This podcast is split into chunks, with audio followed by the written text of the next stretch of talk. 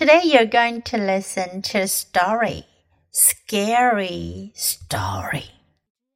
First, listen to the story. Scary story. Jill asked her friends to spend the night. They had a slumber party. They told scary stories in the dark.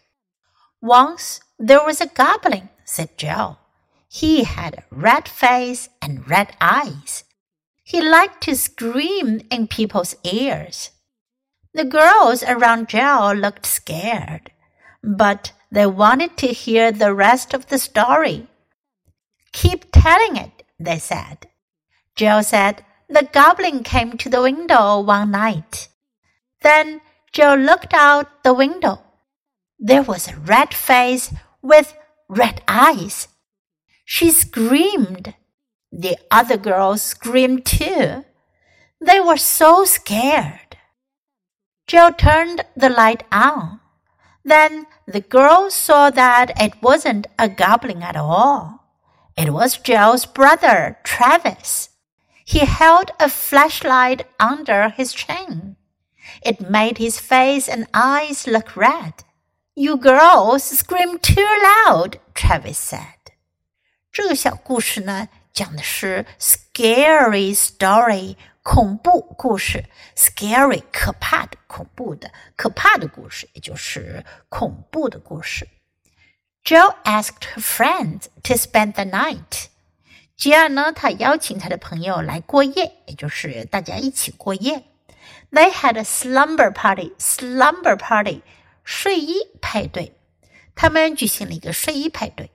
They told scary stories in the dark. In the dark 表示在黑暗中，他们在黑暗中讲恐怖故事。Once there was a goblin," said Jill. Jill 就说啦，从前有一个 goblin。Goblin 呢是传说中的小妖精、小妖怪。He had a red face and red eyes. 他长着一张红色的脸，还有一双红色的眼睛。he liked to scream in people's ears. 他喜欢对着人们的耳朵尖叫。The girls around Jill looked scared. Scared 是害怕的。注意一下它和 scary 的区别。Scary 是说什么事情、什么东西很可怕，而是表示人很害怕。but they wanted to hear the rest of the story. 我们知道 rest 可以做休息假单，在这里呢，rest 是指其余的剩下的部分。Wanted to hear the rest of the story，他们想要听故事剩下的部分。Keep telling it，they said。他们说继续讲吧。Jill said the goblin came to the window one night。Jill 就说啦。小妖精有一天晚上来到了窗边。Then Joe looked out the window。然后吉尔呢，他看向窗外。There was a red face with red eyes。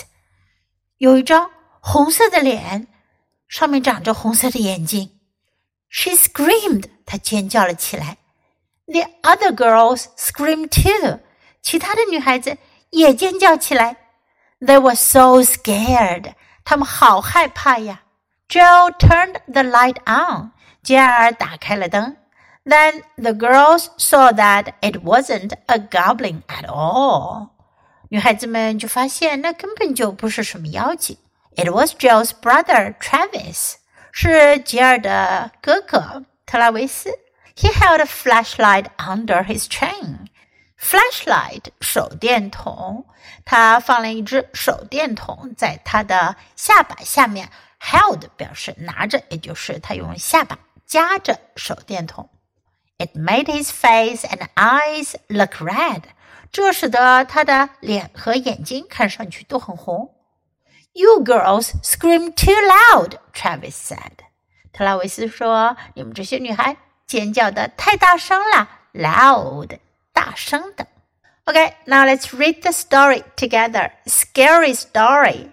Jill asked friends to spend the night. They had a slumber party. They told scary stories in the dark. Once there was a goblin, said Jill. He had a red face and red eyes. He liked to scream in people's ears. The girls around Jill looked scared, but they wanted to hear the rest of the story. Keep telling it, they said. Jill said, The goblin came to the window one night. Then Jill looked out the window. There was a red face with red eyes. She screamed. The other girls screamed too. They were so scared. Jill turned the light on. Then the girls saw that it wasn't a goblin at all. It was Jill's brother, Travis. He held a flashlight under his chin. It made his face and eyes look red. You girls scream too loud, Travis said. Do you like today's story? 你们喜欢今天的故事吗？如果喜欢的话，别忘了给 Jess 老师点赞哟。你可以在 U 英语公众号找到今天的故事的英文和中文译文。Thanks for listening. Until next time. Goodbye.